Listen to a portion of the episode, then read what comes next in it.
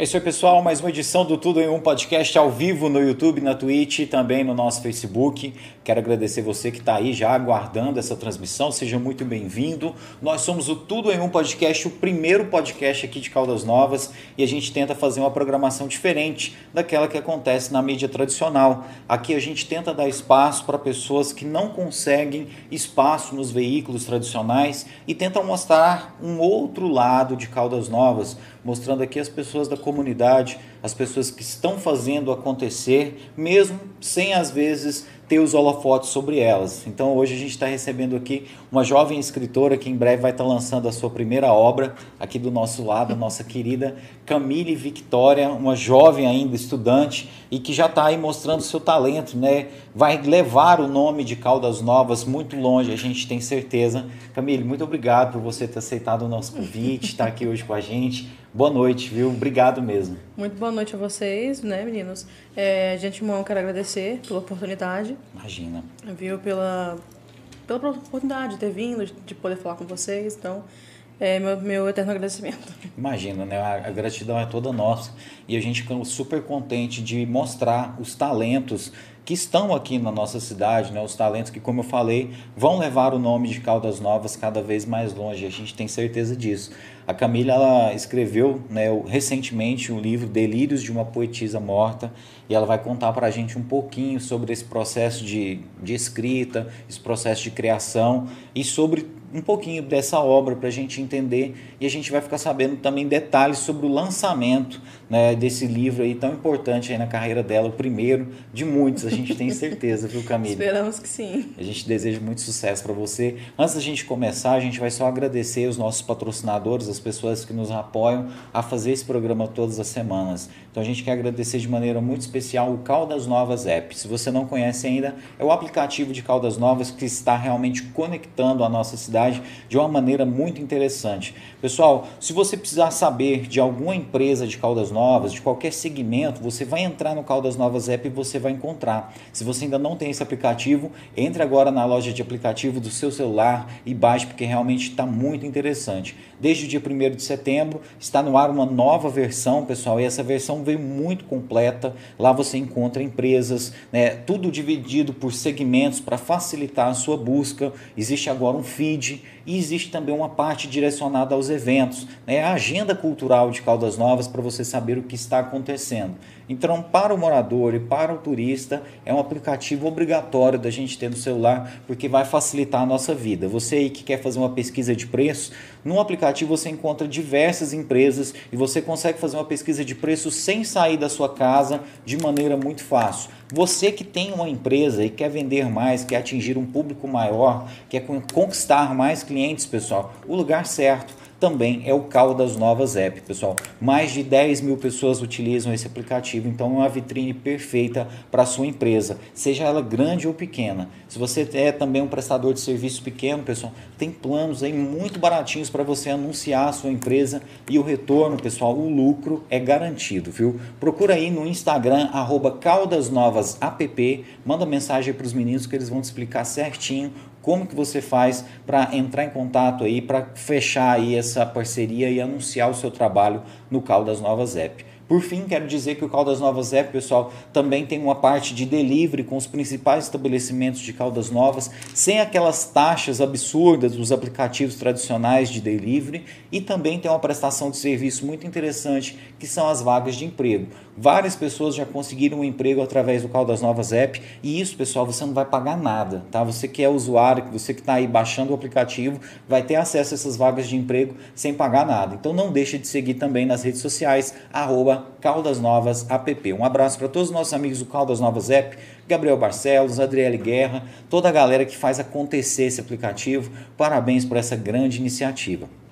Também queremos agradecer de maneira muito especial a João Pedro Imóveis. Você que quer fechar um negócio imobiliário em Caldas Novas, feche com quem tem tradição, pessoal, com quem tem confiança aqui no mercado. A João Pedro Imóveis é a imobiliária perfeita para você fechar o seu negócio imobiliário com credibilidade e segurança. A imobiliária está localizada na Avenida Orcalino Santos, na Rua da Prefeitura, do ladinho do Shopping CTC. Lá o nosso amigo João Pedro Vieira, pessoal, juntamente com toda a sua equipe de corretores, tem para vocês as melhores opções para você você comprar, vender ou alugar com aquela confiança, pessoal, de décadas de serviços prestados aqui no centro da nossa cidade. Se você quiser saber mais informações, o telefone é 3453 1669 e eles também estão nas redes sociais. Pesquisa aí, arroba João Pedro Imóveis. Quero também mandar um abraço muito especial para os nossos amigos lá da Automatec Sistemas. Se você tem uma empresa, pessoal, seja ela grande ou pequena, você precisa de um sistema para fazer a gestão de caixa, a gestão de estoque e esse sistema você encontra na Automatec. Pessoal, muito baratinho, eles vão ter ali a opção ideal para sua empresa, sem você gastar muito e, claro, você vai estar automatizando a sua empresa. Se você está precisando fazer automação para emitir cupom fiscal, nota fiscal, eles têm todos os equipamentos também, pessoal tudo muito baratinho. Entre em contato aí com a Automatec, arroba Automatec Sistemas, que o nosso amigo Ariel vai tirar todas as suas dúvidas. Viu? Um abraço muito forte aí o nosso amigo Ariel Fabiano, que sempre está com a gente também. E a gente também quer agradecer de maneira muito especial a Decor Colors. Quem ainda não conhece, pessoal, é uma loja de decoração que está mudando aí, pessoal, ambientes de trabalho, ambientes residenciais de maneira muito moderna e econômica. Pessoal, o cimento queimado que eles vendem lá é uma opção muito moderna para você mudar a cara aí da sua casa, trazer uma cor nova, uma cor moderna e é muito fácil de aplicar. Né? Aqui no nosso estúdio a gente mesmo aplicou, a gente ainda está terminando de fazer as adequações, mas só de passar o cimento queimado já deu outra cara para o nosso estúdio e é muito baratinho. Pessoal, um potezinho, sabe, para você comprar esse cimento queimado já vem pronto para aplicar, é muito barato, você vai se surpreender. Visita o showroom. O showroom está localizado na rua Coronel Gonzaga, ali entre o Poupa Tempo e a Casa dos Parafusos. Aquela rua que fica ali entre a Casa dos Parafusos e o Poupa Tempo, ali à direita, está localizada a Decor Colors. Nosso amigo Daniel, nosso amigo Wesley estão lá prontos para mostrar para vocês várias cores modernas desse novo, essa nova tendência que é o cimento queimado. E você que quer só tinta tradicional, aquela tinta normal, lá tem também só que, claro, com as cores e com a qualidade da Decor Colors. A gente também quer agradecer os nossos outros patrocinadores, o Chicago, né? a gente quer agradecer também a, a, os nossos amigos da Unear, né? os nossos patrocinadores Masters, o Caldas Novas app, a Automatec. Muito obrigado por nos ajudarem aí a fazer esse programa todas as semanas. E agora sim, a gente começa esse papo com a nossa amiga Camille Victoria. Camille, hoje você está com quantos anos? Eu estou com 17 anos. Você me contou que está terminando o ensino médio nesse momento. Sim, estou terminando. Esse ano, novembro, eu faço 18. Novembro você já faz 18 anos. Está tá chegando, tá né? Chegando. Logo, logo a gente já tem uma festinha para ir, viu, gente?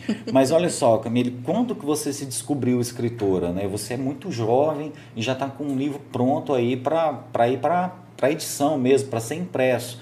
Mas quando que você viu em você esse talento? Esse sentimento da escrita, ele não vem de hoje, né? Ele vem de anos atrás. Começou com o meu avô, né? O meu avô contava histórias sobre, principalmente do Nordeste, que ele é de lá, dessa região. Então ele contava histórias de fantasia, contos sobre animais fantásticos, né? Bicho que fala, é, engenhos assombrados. E eu, quando era criança, queria muito ser como ele, né? Contar histórias e impressionar ele também. Só que logo eu me descobri como não uma boa narradora. eu não era uma boa contadora de histórias, né, verbalmente. E aí eu comecei a, a, a, ler, eu sempre gostei muito de ler, né? Comecei a ler através de livrinhos bíblicos que minha avó adorava, ela me comprava. É, professores incentivando a leitura também. E aí eu comecei a, a escrever, assim, realmente, em meados, assim, do quinto, quinto para o sexto ano, né? que é quando começaram a surgir histórias mais concisas. Ah, eu ainda não levava a escrita de uma maneira mais séria, para mim era só um hobby, né? eu nunca pensei assim é, em tornar isso como um trabalho. Mas nessa época da quinta série, você já tinha visto que você tinha uma facilidade para escrita Sim. ou algum professor que te chamou a atenção para isso? Não, é, nesse período eu tinha uma professora chamada Osana, lá na minha cidade, lá em Puan, e ela passava atividades de literatura, né? Foi de, é, de redação na época, né? uhum. né?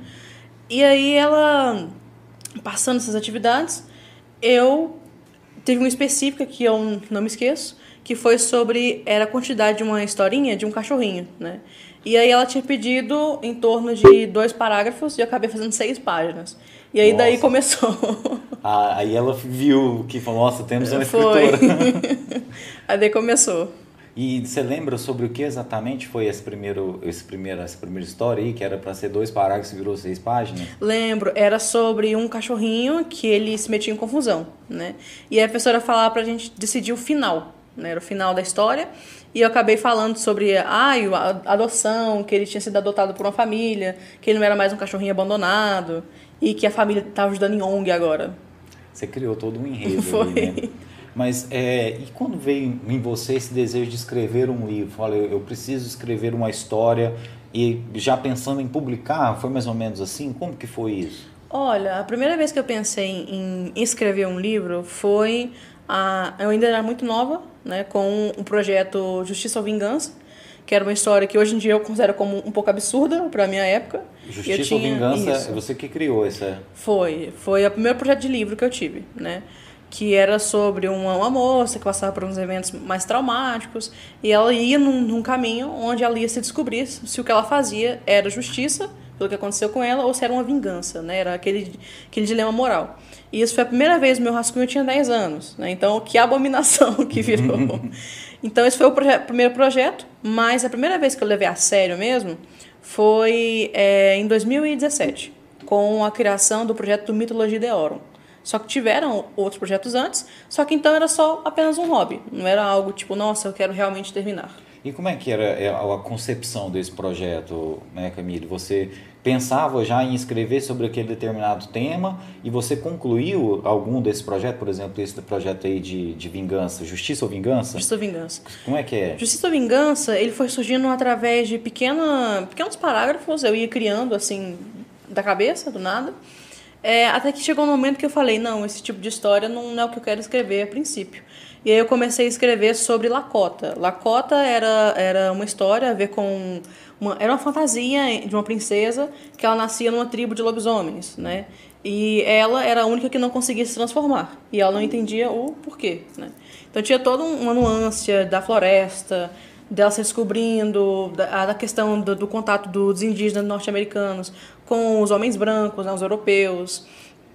Ah, enfim, aí foi, é, ia surgindo através de pensamentos mesmo, não tinha um roteiro, não tinha a, a uma fórmula, só ia nascendo.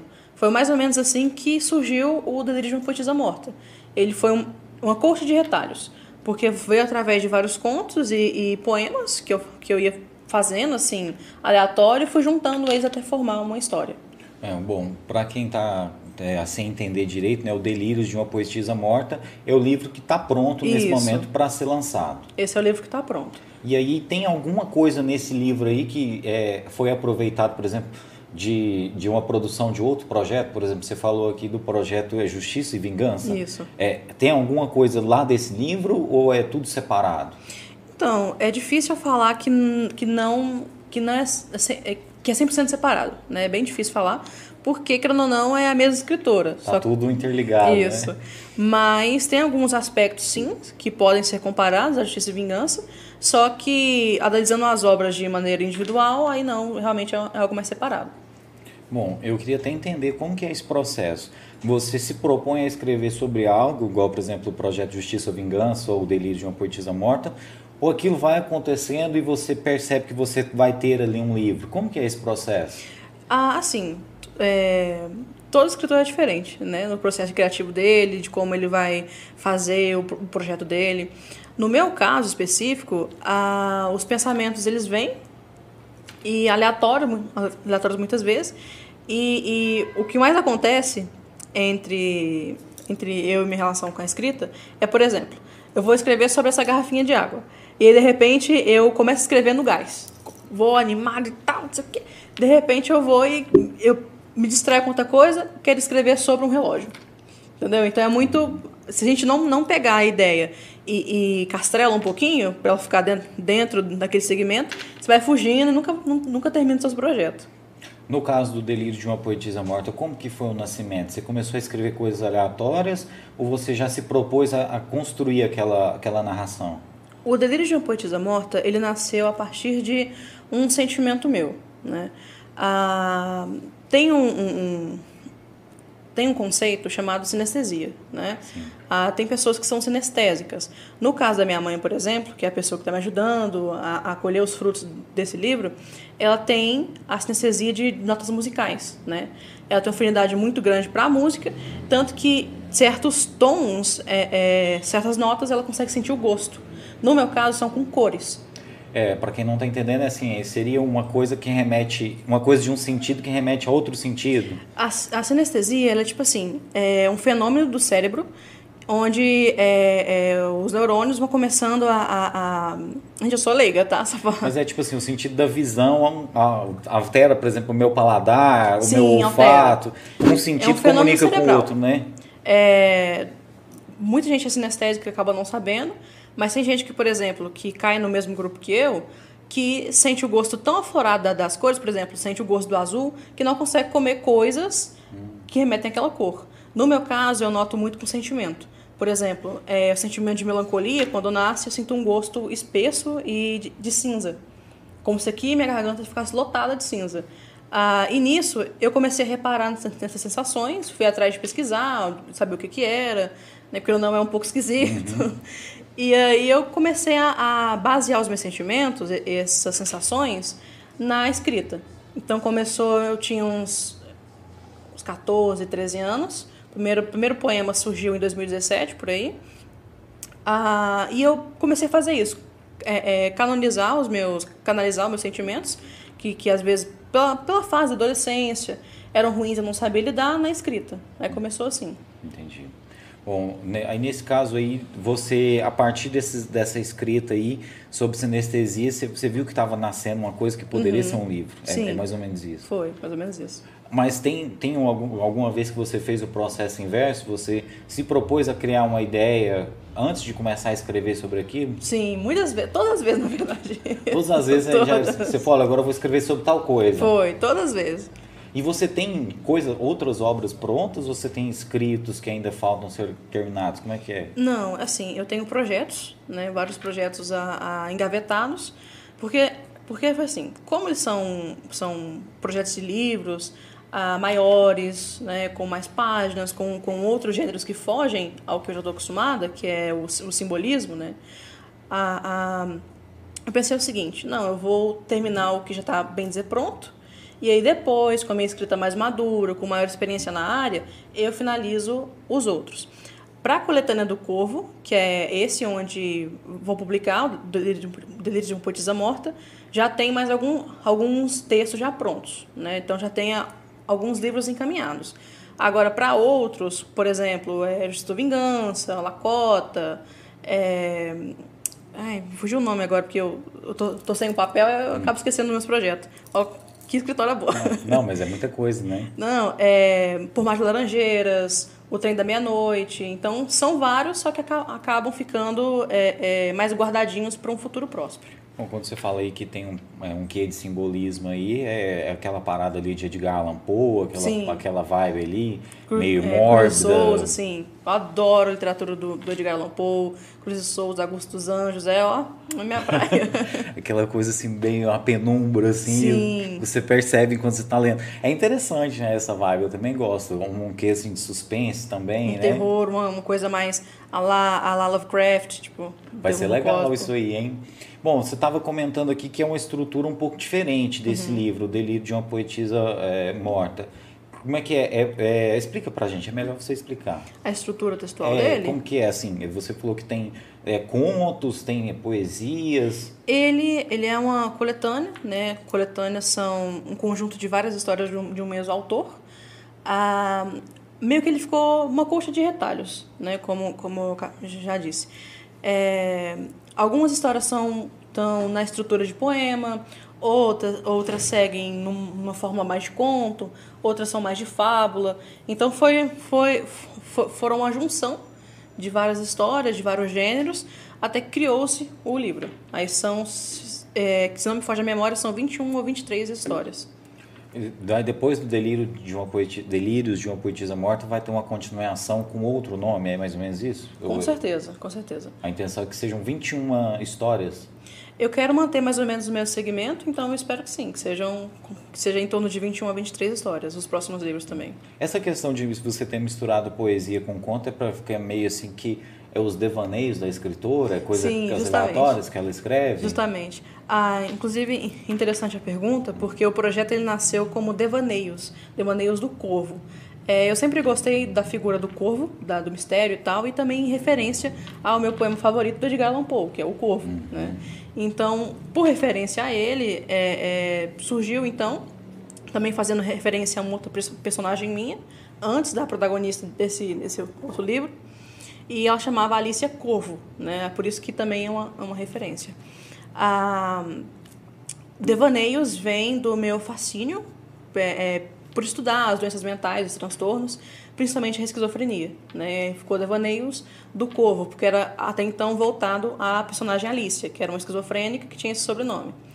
E aí, a construção desse novo livro ficou realmente assim, para parecerem pensamentos jogados, porque tanto ele mistura histórias ficcionais, né, da cabeça da Helena, que é a personagem principal, e também da história da própria Helena. Fica uma coisa meio jogada assim, e algumas histórias podem até confundir o, o leitor.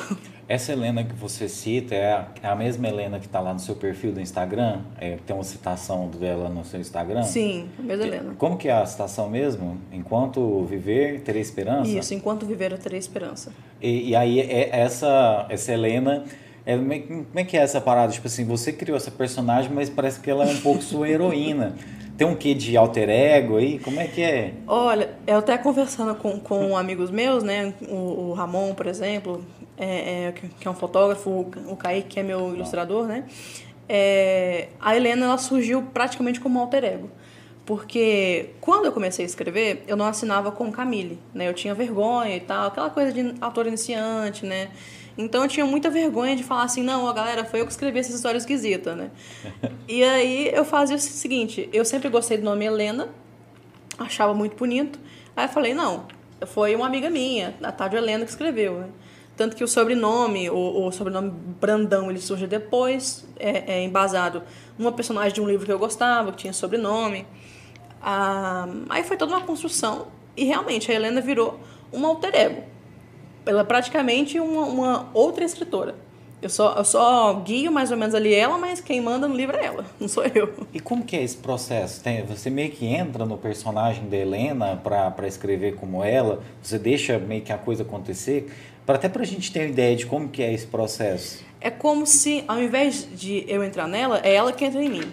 Né? Porque é como se fosse uma outra pessoa que eu encarno ali é como se é surreal, é como se realmente não fosse, por exemplo, o Thierry apresentando o podcast. É outra pessoa que está no corpo dele, é como se fosse uma encarnação do personagem, realmente você encarna ele, é, respeitando a história dele, os gostos dele. Você tem a sua influência, porque você é o criador, mas tem que entender que é a história dele. Tem alguma parada assim que é meio que uma psicografia que você faz ali durante esse momento que você depois às vezes nem reconhece, nossa, eu escrevi isso. Uhum, tem tem uma, uma, uma semelhança, sim, sem, sem que parecer ofensiva às religiões espiritualistas, né, claro, mas é, é como se fosse algo, algo que não é seu, que vem do além, pá, baixa e pá, você escreve. Você é assim dentro de você, você acha que tem alguma coisa assim meio sobrenatural nesse processo de escrita? Que quem escreve tem essa sensibilidade de sentir outras paradas assim? Igual a gente Hum. Como você ressaltou, a gente não está aqui banalizando sim, né, sim. as religiões, nada disso. Mas, assim, até para dizer que esse, esse, processo artístico, ele tem uma parada, assim, meio sobrenatural também. Você, você acredita nisso? Eu acredito que não só escritores, mas desenhistas, artistas em geral, eles têm uma sensibilidade ao, ao mundo externo, né? E ao, ao individual muito grande. Pelo menos, assim, uma, uma boa parte dos artistas. É, é e agora, a parte do, do, do, do sobrenatural vai muito do individual da pessoa, né? Porque tem, tem autores que não acreditam nesse mundo, né? em espíritos. Como no meu caso, eu, eu aprecio muito a linha de pensamento kardecista, né? Então, até em certas histórias eu me baseio na, na filosofia deles, do espiritismo, eu, eu, adoro englobar religiões nos meus textos, tanto como uma crítica quanto um gracejo para eles. Ah, no meu caso, eu gosto muito de, de pensar na Helena como uma outra pessoa e ao mesmo tempo uma parte minha. Ela é como se fosse um filho. Um filho é uma outra pessoa, mas também é uma parte sua. né? Interessante. Agora, é, é, como você perguntou, Thierry, sim, eu acredito que os escritores têm uma, uma, uma parte sim conectada ao, ao, sobrenatural e que pode sim vir a influenciar, né? São energias e tal. Bom, o Edgar Allan Poe, ele tinha uma parada, eu li isso uma vez, eu nem sei se é verdade, mas que ele tinha uma parada que ele não gostava de histórias compridas, que ele achava que o cara tinha que começar e ter, terminar essa história num curto espaço de tempo. Você teve alguma preocupação com isso, é, em criar essas histórias separadas dentro de uma coletânea? No sentido de elas serem muito longas? É, de não ser, de você separá-las elas por pequenas histórias, igual como você fez com os delírios? Veio de assim, não tive algo premeditado, né? Como foram textos que foram reunidos, a, a costurados, vamos dizer assim, a, aos poucos, não tive muito esse preceito. Porém, em algumas histórias que foram escritas especialmente para a coletânea, aí sim eu me preocupei se teria muitas páginas, né, é, seria cansativo, porque a Helena ela vem num contexto de século XIX, né, e eu resgato um pouco do português arcaico.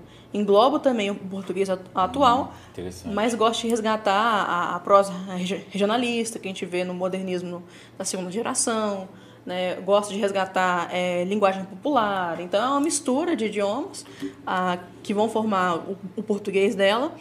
E também me baseei na Maria Firmina dos Reis, que era uma escritora, a primeira romancista brasileira. Né? Ela era uma mulher negra, abolicionista, jornalista e tal. Tanto que o livro é dedicado à memória dela. Que massa. Maria Firmina, incrível. Não conheço, juro pra você. Ela, tô sabendo agora. Ela foi meio que apagada da história, mas a gente está começando a ressurgir com, com, o nome dela de novo, né? Ah, então, o livro é dedicado às mulheres que foram esquecidas e especialmente a Maria Firmina, que ela me inspirou. E a Maria Firmina, ela tinha tudo para para ser uma pessoa que não era ligada à cultura, né? A cultura é, é mais eruditizada, né? Ah, porque ainda tem o mito que os escritores têm que ter aquele papel de ai de euro, europeização, né, de eurocentrismo.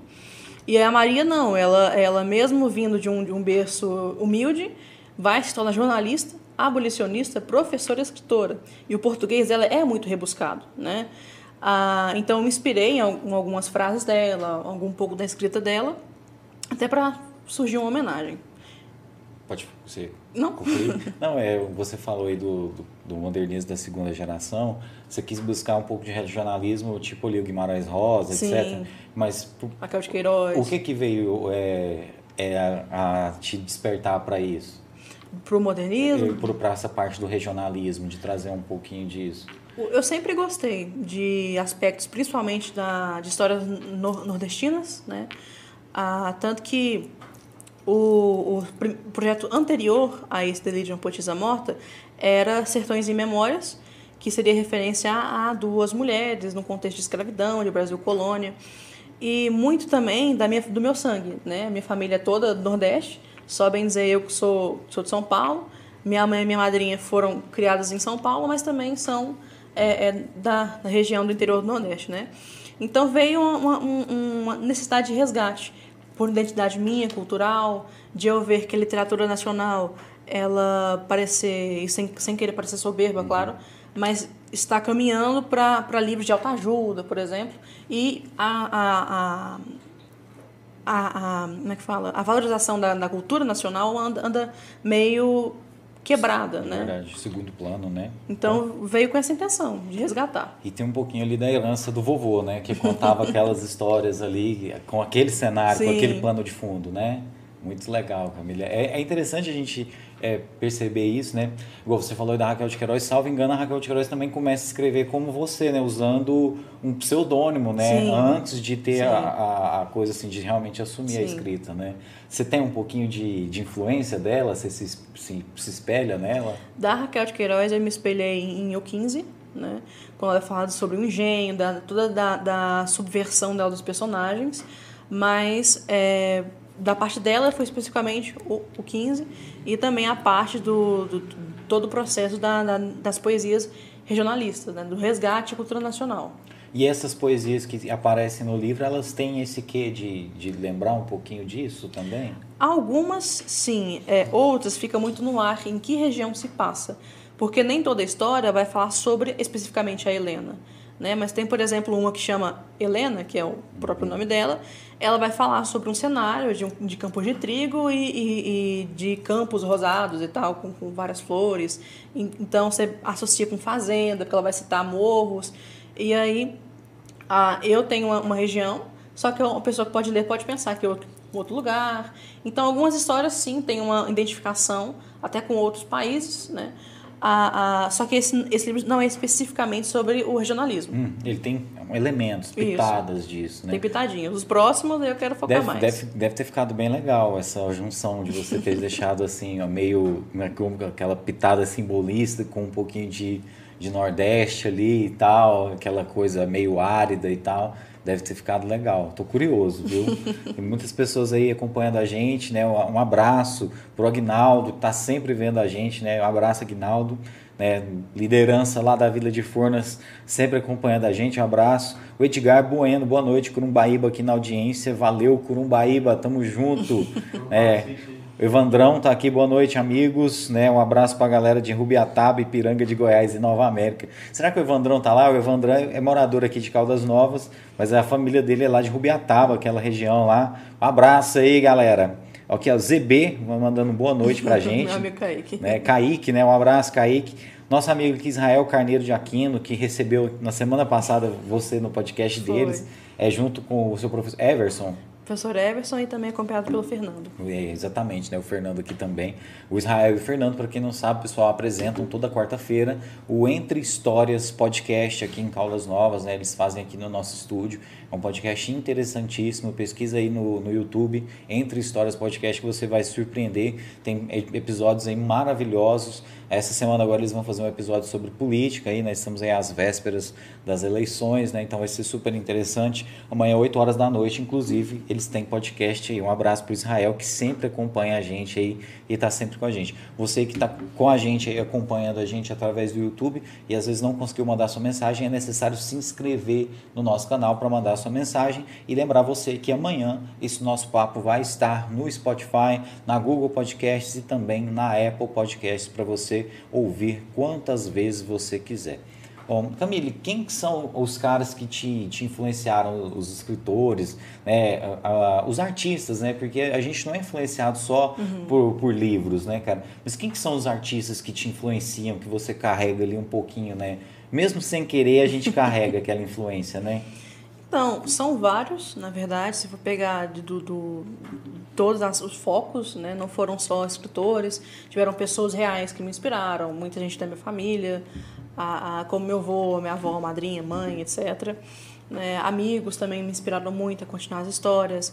É, muitas músicas, especialmente a do Johann Pachelbel, que é o Canon in the Marjorie, que acho maravilhoso para tecer histórias. Ah, mas tive influência de, de escritores tanto contemporâneos quanto é, mais arcaicos, né? Por exemplo, eu adoro o realismo do Machado de Assis, apesar de não curtir tanto a literatura dele. Ah, toda aquela, aquela selvageria animalesca do naturalismo.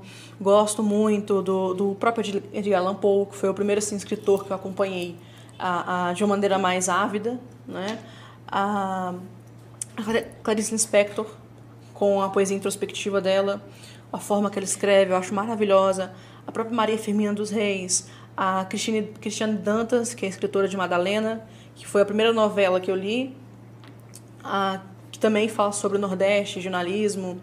Teve a Lídia Fagundes Teles, que faleceu recentemente, recentemente né? com, com Cirano de Pedra, especialmente Cirano de Pedra.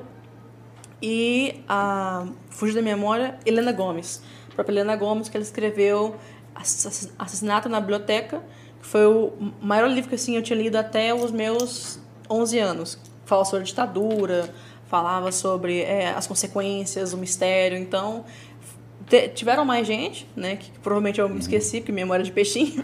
É difícil, né? É difícil.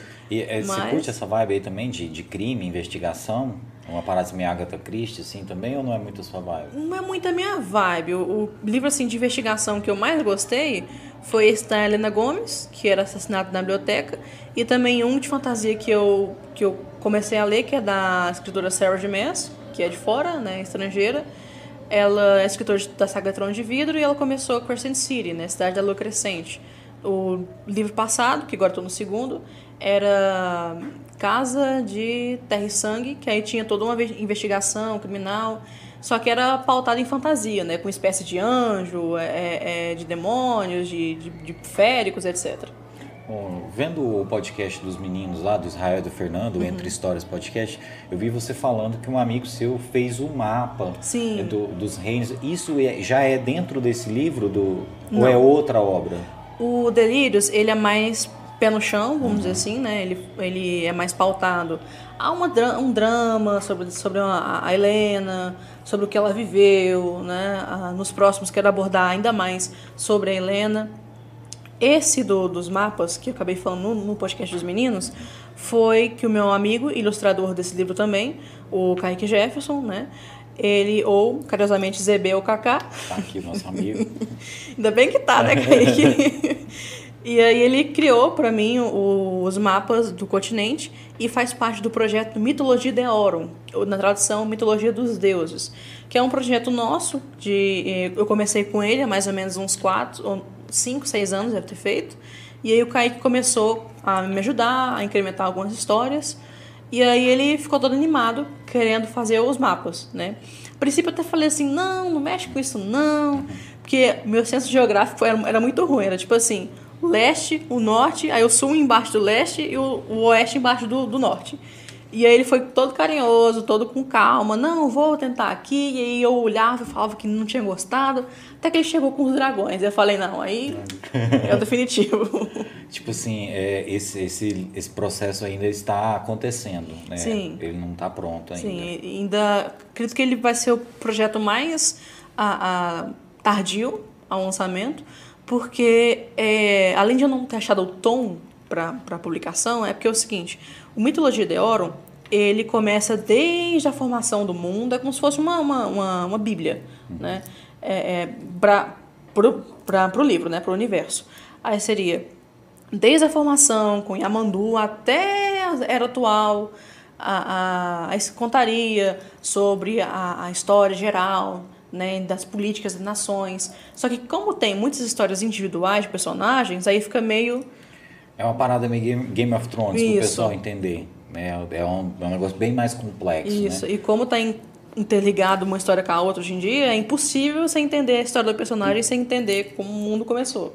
E aí, por exemplo, hoje, você tem quantos projetos, assim, que você fala, deu alguns exemplos aqui durante o nosso papo.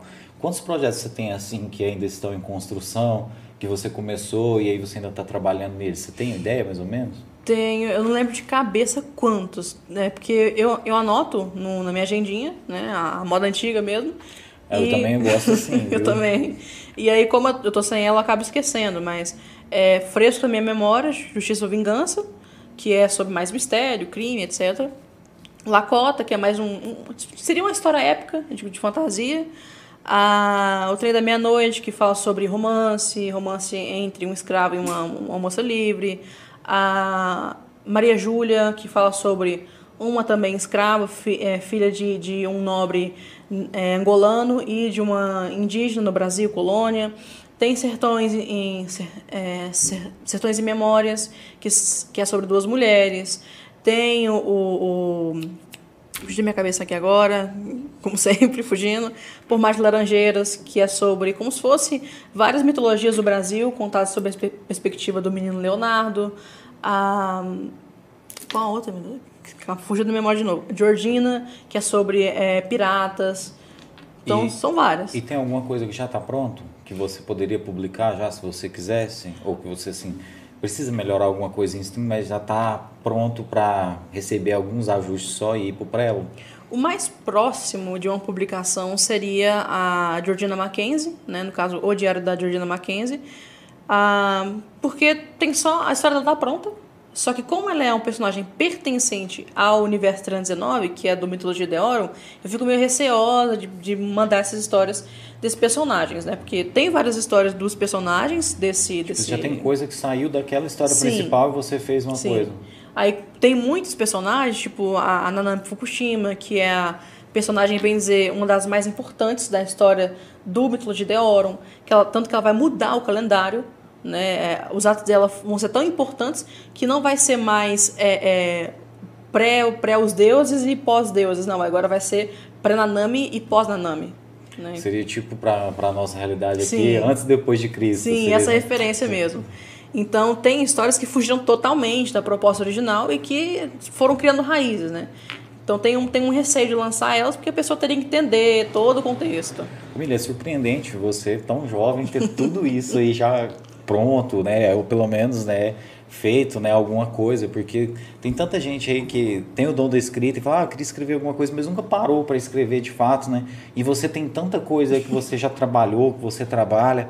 Como que isso aí está organizado? Como que é esse processo? Você escreve no computador? Você escreve à mão? Como que funciona isso aí? Como que você organiza isso? Está em pasta no seu notebook? Como que é? Eu escrevo em qualquer lugar. Desde de, de mesa, a mesa que eu tô, por exemplo, se eu estiver distraída na escola, não façam isso, de desenhar na escola, de ficar desviando a atenção de aula. Mas, é, por exemplo, ah, é, começa a ficar entediada, porque minha mente vai se desprendendo, e aí, se eu tiver qualquer coisa que é material de escrita, eu começo a escrever. Né? Então, a agenda, o meu caderno, às vezes a carteira, o meu celular, computador, o que, que tiver na minha frente. E, por exemplo, você pega isso aí, põe numa folha, às vezes é o que está à mão ali, Uhum. e depois você faz um backup disso em algum lugar? Como que funciona? Eu gosto, eu tenho um, um grupo no, no WhatsApp mesmo, onde eu, eu guardo meus projetos de texto e também eh, jogo no e-mail, né, no rascunho de e-mail, fica tudo lá salvinho, no Word também, eu vou deixando em pastas para ter, ter, ter essa uma segurança, né. Tá. Aí eu só vou melhorando as histórias depois. Mas você não tem aquela coisa, olha, eu gosto de escrever só no computador, eu Não. gosto de escrever só... É do jeito que vem a inspiração. Sim.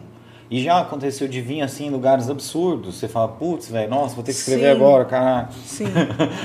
é meio que uma obrigação. Falar, não, Uhum. gente, agora não.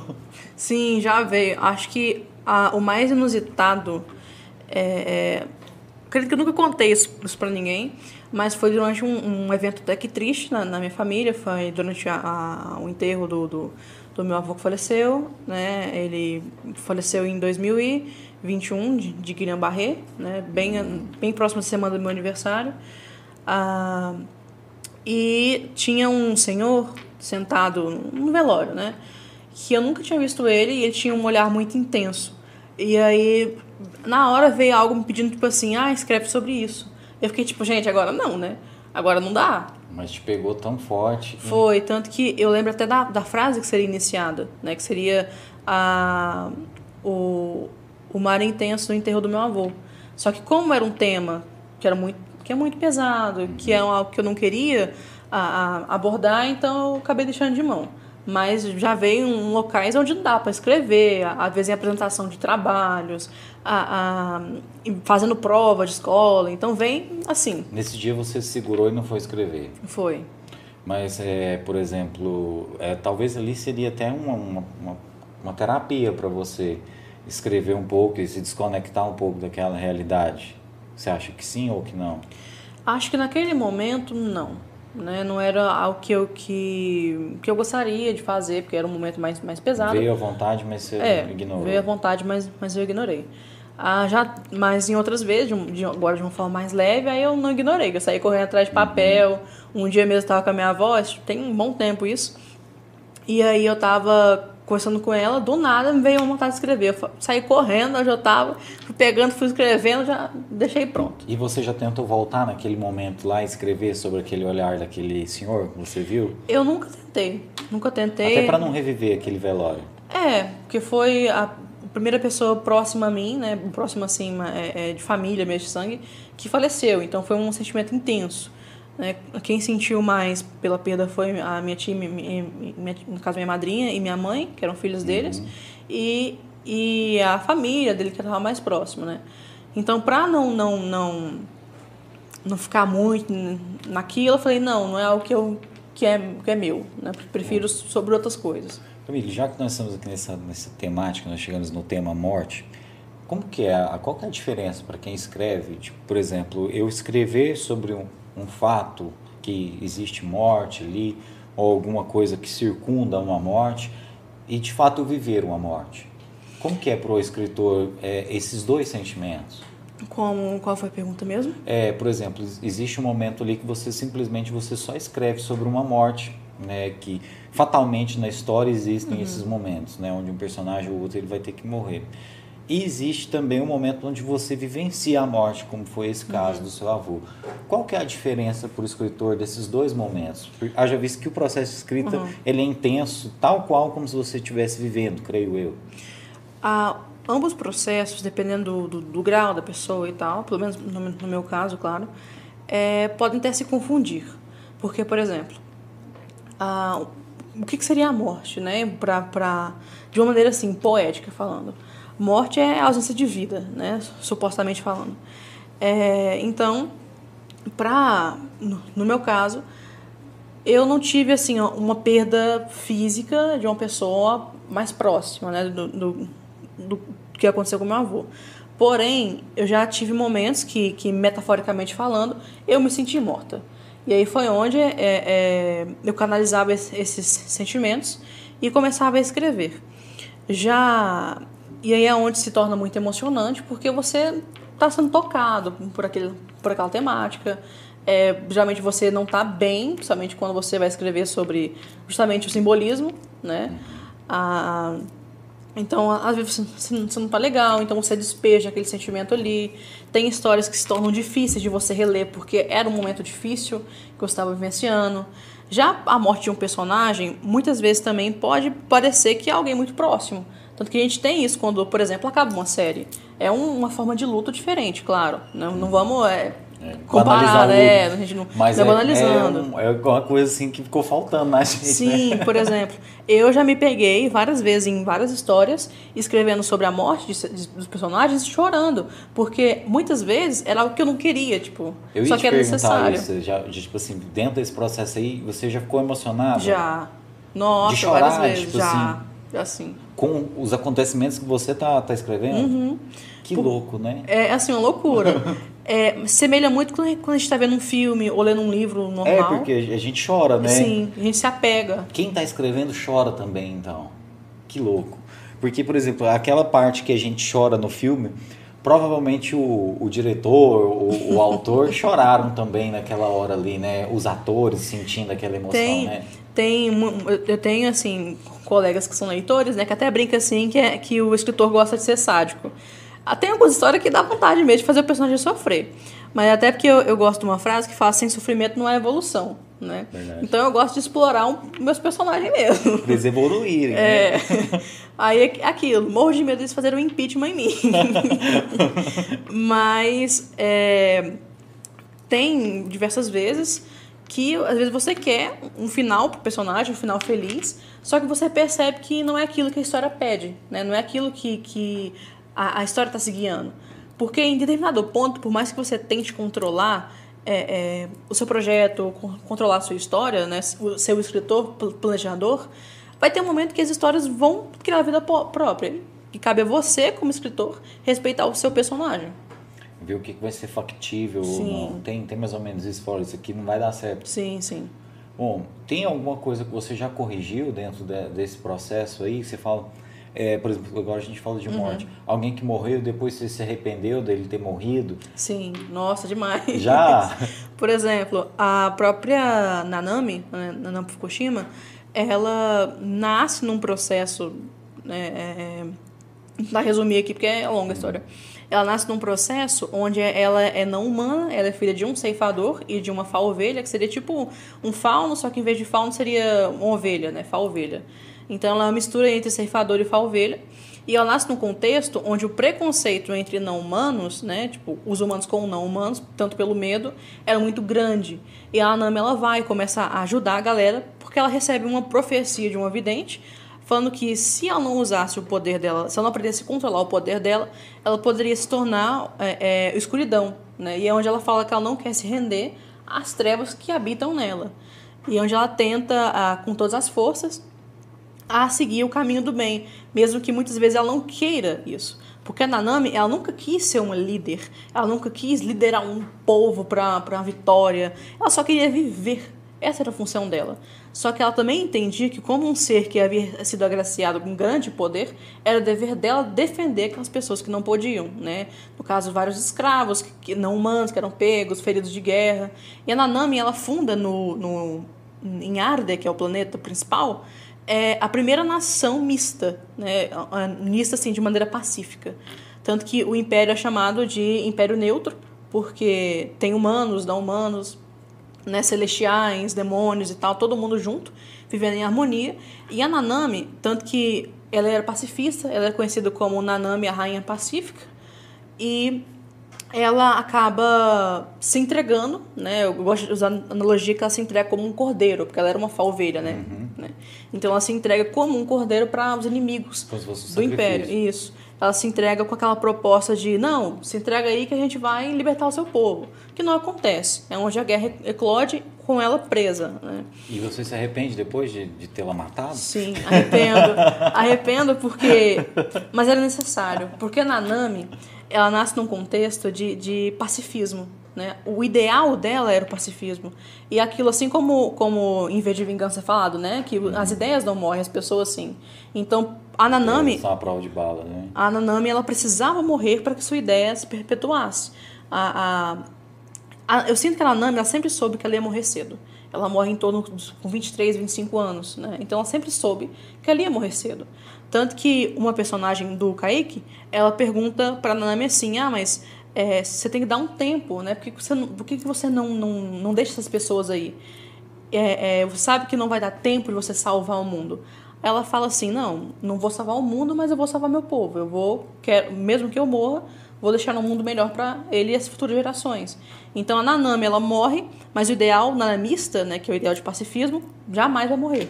Cara, esse esse é, esse é a mitologia de Eoron, né? É, a mitologia de Eoron. Isso aí vai dar uma série, mano, na Netflix, tão massa. Quero ver ainda, viu? Tenho certeza que nós Sim, vamos bora. chegar lá, viu? Nossa, isso é, assim, só fazendo um parênteses rápido você tem vontade de ver alguma coisa sua, assim, adaptada para vídeo? Tenho. Nossa, é um várias sonho. ideias. É, é uma coisa assim que você ia querer impor, assim, agora, olha, eu só quero se for assim, assim, do jeito que eu, do jeito que eu escrevi. Eu acho que eu seria um pouco inflexível com algumas coisas, assim. É do autor mesmo, é, é seu filho, né? É, meu bebê, hein? Cara, é, ainda falando sobre esse processo de morte dentro da escrita, eu acho muito legal que a literatura ela tem tantas nuances, tantas uhum. possibilidades, né? Que mesmo quando um personagem morre, ele às vezes ainda fica presente na história, né? Sim tipo assim, flashes, memórias, coisas que durante a vida dele não foram contadas e aí depois da morte vem aquilo à tona pro, pro leitor, né, uhum. e tal. É, você utiliza esses elementos Sim. e como que é pro autor, né, poder ter toda essa riqueza de detalhes? É, é também uma coisa boa, né, porque sim, mesmo sim. o cara morrendo, você, olha, ainda não... pode reviver, né, ele de certas formas. Por exemplo, no caso da Nanami, é, vou citar ela porque a gente, tá, a gente tá, já tá falando dela, é, ela é uma personagem que deixa em aberto o que aconteceu com ela. Porque no, no 319, que é o universo que passa de Oron, tem toda uma questão do, do ah, de a glória, né?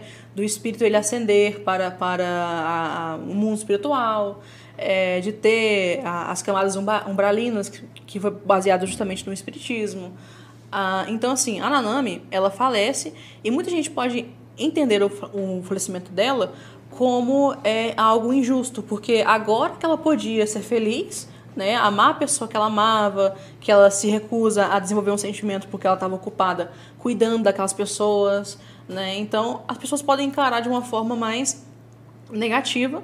Porém, sempre que eu sinto falta de um personagem, ou quando. É, às vezes, quando sinto falta mesmo de, de, de cenar com ele, de escrever sobre ele, ou também porque eu sinto que a história precisa daquilo, Sim, eu, eu, eu, gosto de resgatar, né? Através de, flashbacks, escrevendo, ou também de lembranças, ou da própria Nanami, que ela às vezes aparece como um espírito para dar um conselho, para as futuras gerações. Então a Nanami ela, ela, se faz presente, apesar dela ter falecido. Eu gosto muito de, de a, a, no caso da Nanami, analogia ao carneiro, né? Porque a Nanami ela é a única da, da, dos irmãos, que ela nasce de quadrigêmeos, que tem a lã preta. Tanto que é, é conhecido como Carneiro Negro da Morte. Né? Quando vem a, a, a Nanami, quando vem o Carneiro Negro, significa que a pessoa vai ter uma morte pacífica, que vai ser algo tranquilo. Né? Não foi o caso da Nanami, mas criou-se essa mitologia. Bom, você contou que tudo isso é você e o ZB aqui que criaram, uhum. né? Como que é esse processo? Porque o ZB, além de ilustrador, ele também ele escreve desse processo? Ele também escreve. O, o Kaká, ele é criador do universo 268, se eu não estou enganada. Ah, então, assim, ele tem o universo dele, com, com os deuses dele, com a geologia dele, com a geografia dele, e eu tenho o meu. É que o meu, ele nasceu primeiramente de mim, de uma personagem específica minha, que era a Isabel, que é a minha, até então, personagem principal, depois da Helena. Ah, nasce do contexto com a Isabel, toda a criação em volta é por conta dela.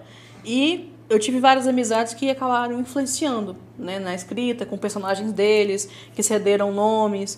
Por exemplo, o próprio tem um país em Arde que chama Merinha, que vem da minha mãe, Mary. Hum. Né? Ah, tem um poder muito específico de uma dimensão é, dentro do 39 que chama Poder Laurani, que vem de uma ex-amiga minha chamada Laura. Então, tem essas influências, né? No caso do Kaká, Aí a gente começou a amizade, se não me engano, em 2020, 2021, então bem recente até. E a, a gente gosta de fazer um negócio chamado Royal Play, que é tipo um RPG só que de escrita. Né? Uhum. E é onde a gente marcou de coexistir o universo, de ser um universo compartilhado. Então, ao mesmo tempo que os meus personagens podem ir pro dele, os dele podem vir pro meu e sofrer aquela influência. Isso é interessante. É, e, e eu já ia até perguntar para vocês, vocês jogavam RPG, os dois? Não, a gente Ou, nunca chegou a jogar. Vocês não chegaram a jogar, não. vocês fazem um RPG do jeito de vocês, é, né? isso. Entendi. Bom, tudo isso aí né, é uma coisa que vocês ainda pretendem lançar de que forma? Porque a gente vê vocês falando, parece que é uma coisa muito grandiosa, uma história muito grande. Vocês pretendem isso ser trabalhado de que forma no futuro? Então, eu ainda não, não conversei com o Kaká em relação ao lançamento, porque não, não, se fosse para lançar, eu não, sei se ele queria, gostaria que fosse também sobre o universo dele, ou seria só sobre o 319, que é o meu. Ah, ou se. Hum, nunca cheguei, a gente nunca chegou a conversar sobre o mitologia de Oron, né? Até então ele está super inteirado, foram várias horas e horas e horas de ligação, de explicação, é tanto minha, mais minha, porque eu falo demais, mais minha do que dele, mas ele também contou sobre o universo dele. Então foram assim um longo período é, para mim poder explicar para ele o que acontecia no, no, universo do, do meu lado, né, o Deorum, é, os deuses, todo, todo as, tre as brigas, vinganças, né, e da mesma forma ele também me contando sobre o lado dele. Só que a gente nunca pensou em escrever esse projeto junto. Até então é uma coisa mais minha mesmo. Porém, a gente está aí começando, é, tanto que falei para ele para gente esperar um pouquinho a ter tempo, né? Porque está, a gente estava fazendo uhum. provas e tal. É, escrever sobre a Victoria, que é a personagem dele. Bom. É, a gente ainda vai ver isso aí, né? A gente, vocês ainda não sabem de que é, forma é, ainda, ainda que isso vai ser lançado, que isso vai ser organizado para a gente consumir essa história, né? Mas tem certeza que não vai ficar engavetado. Voltando agora um pouco né, sobre é, Memórias de uma Poetisa Morta, é, esse livro está pronto há quanto tempo? O livro, ele está 100% assim, pronto, né? A primeira versão dele, porque ainda vai ter uma adaptação uhum. e tal. É, eu terminei ele mais ou menos em 24 de julho, então é bem recentinho, na verdade. Essa adaptação quem faz é o que? A editora? A, a edição? É porque, assim, tem todo um processo da diagramação. Né? A diagramação, é, para quem não conhece, é a edição do livro. Então, que é montar a história isso, nas páginas, com a edição certinho. e tal, né? Exatamente. E aí o que acontece? Eu tenho a primeira versão, né? Eu tenho o, o, diamante bruto. Aí eu mando para editora, eles falam, por exemplo, olha, isso aqui não fica bom para mercado, tenta mudar tal coisa.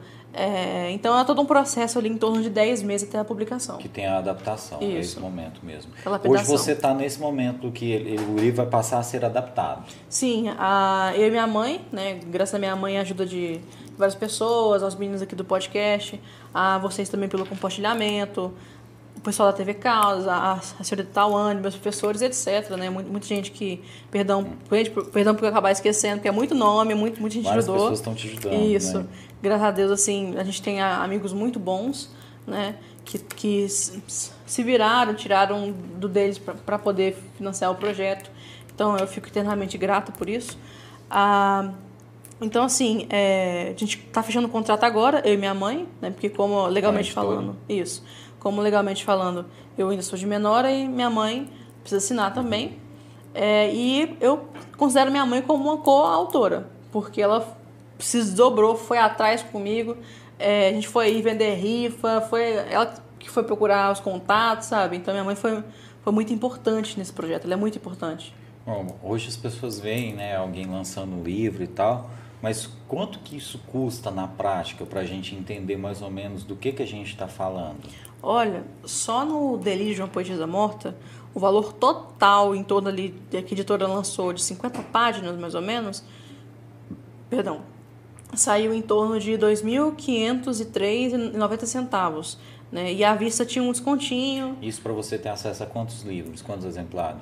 No caso da Pendragon, que é a editora uhum. que, que eu estou buscando, né, que, tá, que a gente está fechando o contrato agora, é, o esquema deles é o seguinte, né, o protocolo deles. 100 exemplares ficam com a editora, que eles fazem todo o processo por mim, né, uhum. e 100 fica comigo. Então, a primeira, primeira diagramação sai ali em torno de 200 livros. Entendi. Aí você vai receber 100 e 100 fica com ele. Sim. E aí depois desse processo você pode imprimir mais livros? Posso. Aí tem, tem o o novo fechamento de contrato com o editor, né? É, é de um... novo tem isso deles ficarem com mais 100 exemplares seus?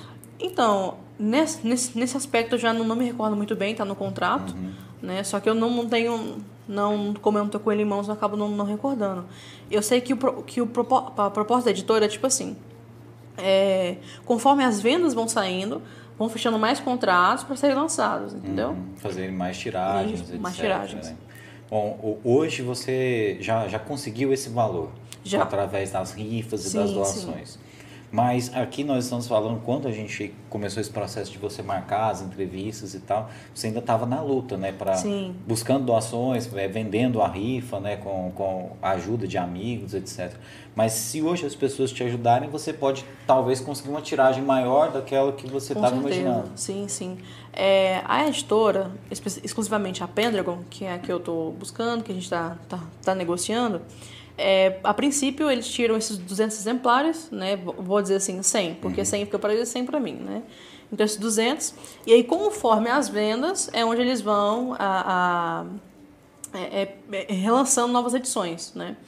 A, caso a duração do contrato, contrato acabe, aí sim eu posso me comunicar com outras editoras e aí em busca de, de novas edições também. Com, com essa mesma obra? Isso, com a mesma Após obra. Após o contrato ser uhum. encerrado. Bom, e ainda tem um processo lento, então é de quase um ano ainda para a gente Sim, pegar esse livro ainda quase nas um mãos. Aninho. E o que, que você está planejando né, para esse um ano aí? Você quer fazer um lançamento? Né, o que, que, vem na sua cabeça assim, a hora que falar assim, olha, seus livros vão chegar tal dia?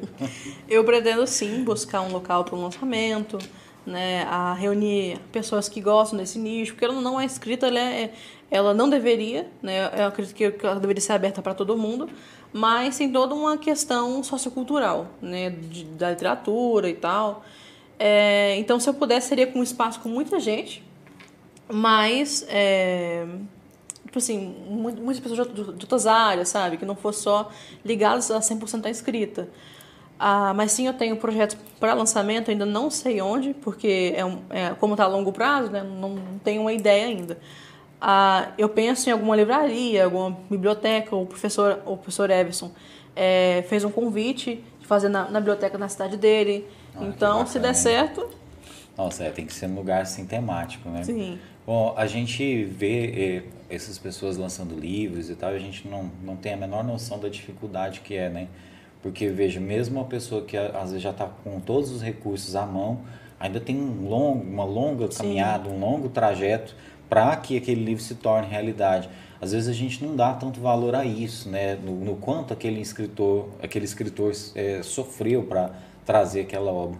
Hoje, como você vê, né, essa profissão, né, o escritor é, esse cara que tenta levar a cultura para as pessoas, às vezes assim, num ofício onde ele está, é sei lá, nadando contra a corrente?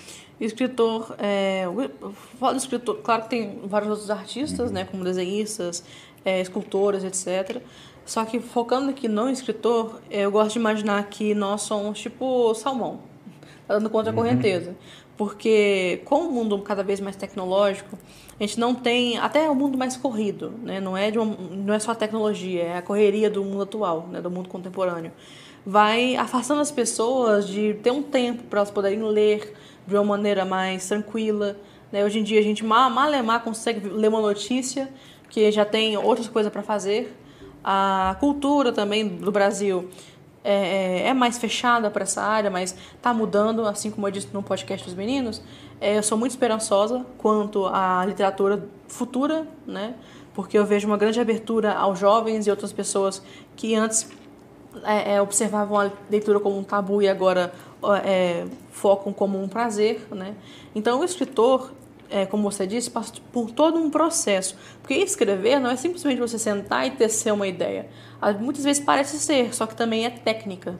É você estudar aquilo, é, estudar o mercado, ver, correr atrás de orçamento com editoras, porque não é um processo barato. Né? Às vezes a pessoa quer muito publicar, mas não tem condição financeira para isso. Eu mesma pensei que eu não ia dar conta de publicar quando eu vi o valor. Né? E hoje a gente, é, sabendo de tudo isso, a gente vê que, principalmente o escritor, que ele, ele não é de uma classe econômica privilegiada, uhum. ele ainda tem mais dificuldade ainda. Sim. No seu caso, você contou com a ajuda de, de pessoas físicas mesmo. Sim. Não foram empresas que, tipo, que te patrocinaram, é, governos, etc. Né? Não, foi, foi, a, foi a galera mesmo, é, amigos da minha mãe, a, colegas meus né, na escola, é, professores, que professores meus incentivaram muito. A minha escola deu um incentivo assim, sabe? De, de, a família também deu bastante, deu bastante apoio. Então a gente contou mais com, com a ajuda física de pessoas que a gente conhece.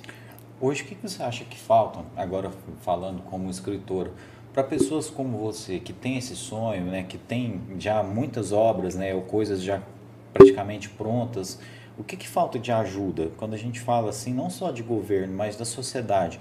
O que, que o governo e a sociedade poderiam fazer para auxiliar é, artistas como você? Além do apoio financeiro? Isso. E também, né? Porque o apoio, eu acho que tem, tem que se falar de financeiro também, né? Porque uhum. às vezes não é só o dinheiro, mas de alguma forma eles poderem te dar uma estrutura para você levar o seu trabalho mais longe.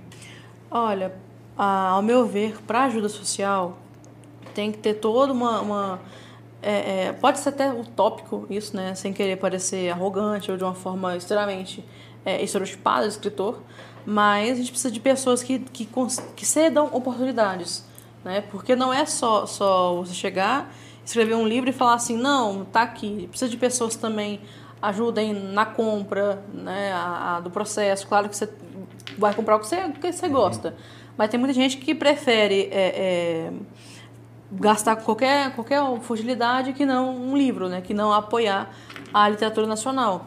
E o que eu vejo também, especialmente é, falando até dos novos leitores, é toda uma visão, isso já para mim já entra o complexo de vira-lata, né? A, que o que é de dentro é ruim, o que é do Brasil é, é ruim, né? que a literatura do Brasil não deve ser valorizada. Muita gente prefere comprar livros de autores de fora do que apoiar escritores aqui de dentro. Né? Então tem toda essa ausência de companheirismo aqui no Brasil, apesar de a gente ser conhecido como um povo empático. Né? Então, assim, há incentivos do governo é, seriam incríveis, né? falando assim de, de, Por exemplo, você vê o Ministério da Cultura incentivando muito futebol, mas você não vê o Ministério incentivando outras artes, entende? A, a conectadas não só à literatura, mas à pintura, por exemplo, você não tem incentivo do, do governo. Às vezes você não tem incentivo é, é, de instituições, das cidades em si, você não consegue ajuda das pessoas. Então, a, a, uma, uma dica, né, verdade, um, um pedido que eu faço às pessoas que querem ajudar aos escritores nacionais, né, a, é incentivar. Incentivar, apoia, se puder divulgar, divulga, se puder comprar, compra, sabe? É, tenta englobar, tenta englobar essas pessoas e ó, jogar para cima, porque a gente precisa desse, desse reconhecimento. Aqui em Caldas nós temos, né, ali no Casarão, eu não sei se é uma secretaria ou se é uma diretoria de cultura, uhum. mas é um órgão público que, é, teoricamente, está ali para cuidar da cultura da cidade. Você chegou aí lá, você foi buscar algum tipo de parceria? Eu e minha mãe, a gente queria muito ir no, no Casarão, uhum. só como a gente teve outros compromissos, a gente acabou não indo. E também porque a gente focou primeiro em conseguir a ajuda da, da, uhum. da família, dos amigos, para depois, caso não, não tivesse como mesmo, ir atrás do ministério. Porém, tiveram pessoas que, ah, já não posso citar nomes, porque, uhum. querendo ou não, tão, são doadoras e tal, não queriam estar envolvidas, que ah, são pessoas de, de maior condição financeira que acabaram ajudando né, em, prol do, em prol da cultura. E você pensa em buscar né, a Secretaria de Cultura até para fazer uma parceria? Com certeza. Ver se eles podem te ajudar até de lançamento, sim, com certeza. Não deixe de ir não, porque às vezes né, tem algum edital, alguma coisa que você pode participar. É, a gente viu recentemente a Lei Aldir Blanc, onde teve né, incentivo para jovens é, é, artistas da área da música, etc. Né? Então assim, a gente espera que há e uma perspectiva de uma liberação de recursos da Lei Paulo Gustavo né, que esses recursos parece que eles não iam ser liberados, mas foi um veto que depois foi derrubado, uhum. é uma coisa assim meio burocrática, mas parece que vai haver um recurso aí dessa lei, Paulo Gustavo. Então procura lá o pessoal do Casarão, que provavelmente eles vão ter alguma informação. Porque às vezes você pode pleitear aí uma publicação, uhum. alguma coisa, né? Qualquer coisa que vier nesse momento, eu acho que te ajudaria, né? Eu tenho uma pergunta, a gente sabe, igual eu acho que você quer ser escritor e quer viver disso. Qual é a opinião que você tem sobre escritores que disponibilizam, por exemplo, é, o, o, PDF do seu livro para as pessoas baixarem e que disponibilizam o e-book para as pessoas ouvirem no Spotify, o, o audiobook para as pessoas ouvirem no Spotify? Qual é a sua opinião sobre isso? E se você tem é, alguma ideia de fazer alguma coisa nesse sentido? Olha, assim, ah, tem casos e casos, né? Tem escritores que já estão bem estabelecidos que acabam presenteando o seu público, vamos dizer assim, dessa maneira de conseguirem acesso ao, aos materiais de forma gratuita, de forma segura, né, por exemplo. Porém, você tem os iniciantes, você tem outras pessoas que não têm tanta condição assim, que realmente necessitam daquilo para viver, né, de, de, de, um sustento. Como viver de escrita no Brasil, né, sendo de uma, uma classe social mais, mais não elitizada, ah, por assim colocado, é, é difícil você ver exclusivamente na escrita. Não é impossível, uhum. mas é sim difícil. Tanto que você vê outros escritores que acabam seguindo, por exemplo, é direito, é jornalismo, né, acabam sendo tornando professores, ah, em prol de conseguir manter a, a escrita. Né? Ah, eu acredito que, que se a pessoa voluntariamente ela cede o, o, a sua obra para o seu público, ela está plenamente correta, porque é algo que ela deseja fazer. Ah, no futuro, sim, eu tenho planos tá, para também poder ah, tanto agregar ao público, tanto para incentivar os meus, meus leitores, né, os, o, ah, os futuros compradores. E também as pessoas que, que vão acompanhar o meu trabalho, que, é que eu espero que elas acabem gostando, né, se tornando meus leitores realmente. Também tenho, sim, ideias é, aqui guardadas, eu não posso revelar agora porque é. são, são segredinhos. o pessoal copia, né? Pessoal são segredinhos, gente. Mas eu tenho sim projetos para englobar as pessoas, eu quero me encontrar também com os leitores, sabe? Eu quero estar presente nessa área. E usando essas mídias aí sim, que o pessoal usando utiliza. As mídias. É, as redes sociais, Spotify, etc. Sim, sim. Você pensa em fazer coisas também uhum. para esse... E, e só, só, um último adendo, é, como eu falei, se a pessoa, se o escritor está tá disponibilizando as suas obras de maneira voluntária, tipo, tem que aproveitar mesmo, porque às vezes você não tem uma condição de comprar o livro, uhum né? É, ou você gosta muito do trabalho e pode aproveitar a, a que o próprio autor está disponibilizando, então tem que aproveitar mesmo. Bom, você no futuro você tem vontade disso, mas agora você precisa é, agora pagar eu... as contas, né, minha isso. amiga? Né? E você pensa em, em, viver de escrita, se isso for possível? Eu sei que a gente sempre tem que ter aquele plano B, né? uhum. né? Quem quer trabalhar com arte, com o que gosta no Brasil, tem que fazer o que gosta, lógico, porque é a nossa vida, mas é, a gente ao mesmo tempo tem que ter ali né, uma, uma profissão mais ortodoxa e não sei o que, né? Você, se você for possível, você quer viver de escrita? Assim, eu gosto muito da escrita, né? sou apaixonada pela literatura, Só que a escrita, ela sempre foi uma, um braço a mais, né? É o que eu não quero me desprender, mas o, o, a profissão assim mesmo que eu, que eu realmente quero é dentro do letrismo. Né? Eu quero trabalhar em editoras realmente. A escrever para mim é o meu amor, é a minha paixão, né? aquela coisa que me guia, né? é o, o fogo que arde dentro do meu peito, mas um, um, é uma das profissões que eu quero exercer, né? Especialmente essa do letrismo, quero trabalhar na, com editoração. Né? Então, Claro que viver exclusivamente na escrita seria ótimo, seria excelente. Eu ficaria muito grata por isso, muito feliz também. Só que eu imagino que eu não me contentaria apenas em escrever, que eu gostaria de fazer outras coisas também. Mesmo que você, você estivesse tendo ali um lucro financeiro que desse para você fazer isso, você se sentiria ali que estaria fazendo pouco, você ia querer fazer é, mais. É, querer fazer alguma coisa. E pelo que eu entendi, você quer ajudar outras pessoas a Sim. divulgarem, publicarem seus livros também, você quer trabalhar com isso. É mais ou menos esse processo que você está vivenciando agora da adaptação. Você quer ajudar outras pessoas nessa parte também? Quero. Ah, o meu maior, assim, a minha maior alegria, meu maior sonho como um, um projeto escritora, vamos dizer assim, ah, porque ainda não, não sou publicada, não é? É incentivar pessoas que, assim como eu, passaram por, por, por perrengues, momentos assim, desventurosos. Ah, por exemplo, é, sabe, para mim, se uma pessoa puder falar que, que o dia dela melhorou por conta de uma palavra minha, já vai ser, sabe, já, já vai ser a, a maior gratidão minha como escritora, de fazer as pessoas se sentirem bem com elas mesmas, bem com aquilo, sabe? É, servir a, a comunidade de uma maneira é, mais poética para depois partir para algo mais físico, porque eu tenho sim vontade de, de me engajar em projetos sociais, né, para ajudar pessoas que, porque querendo ou não, a gente sabe que a realidade do nosso país a, priva as pessoas de, de conseguirem ter acesso à educação. Há muitas, muitas vezes pessoas querem estudar, mas não podem por conta do trabalho. Então, se eu puder ajudar com projetos, né, com a cultura, estou dentro. É, isso é muito, muito importante, assim muitas pessoas no Brasil não leem porque não foi dada oportunidade uhum. a eles, né? Eles não tiveram acesso à leitura, não tiveram é, a oportunidade de ter aquela possibilidade de pegar um livro e folhear, Sim. sentir aquela mágica, né? E, e a gente não está falando aqui de, ah, porque não quer. É porque é caro mesmo. Né? A gente tem muitos livros que a gente gostaria de ter e não consegue ter porque é caro. Então, assim, é muito difícil, eu imagino, para quem é professor nessa área, incentivar as pessoas a lerem, por exemplo, aquele professor de colégio público. Se o cara não disponibilizar uma biblioteca, se ele não tiver alguma coisa, ele nunca vai conseguir mostrar para os alunos, né, para os jovens, aquela realidade.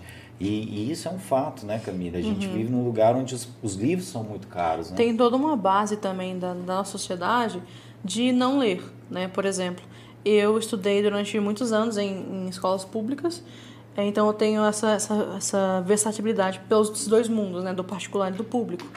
E nas minhas, nas minhas escolas, uma, a, a maioria que eu estudei tinham bibliotecas. Só que em momento algum, muitas vezes a escola incentivava, sabe, as, as crianças, aos jovens, a tipo assim, não, ler isso aqui, né? Tanto que eu vejo muito o processo da leitura tardia, de muitos colégios não incentivarem desde a base né? A, e aí querendo forçar o aluno a começar a ler, principalmente clássicos do ensino médio, o que causa até um afastamento muito maior. Porque a pessoa vai ler aquilo, acha que é chato, nunca mais lê.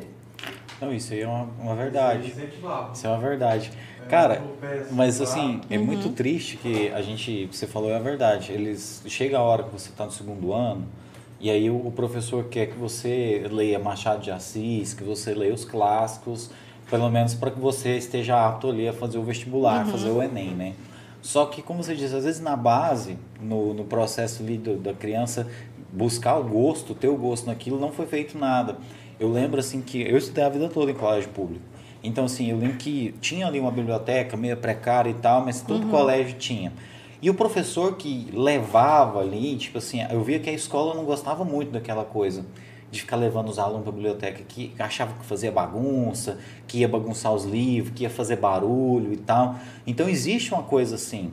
E existe também, né, tipo assim, a, a falta de, de estrutura ao mesmo Sim. tempo o professor desenvolver esses projetos.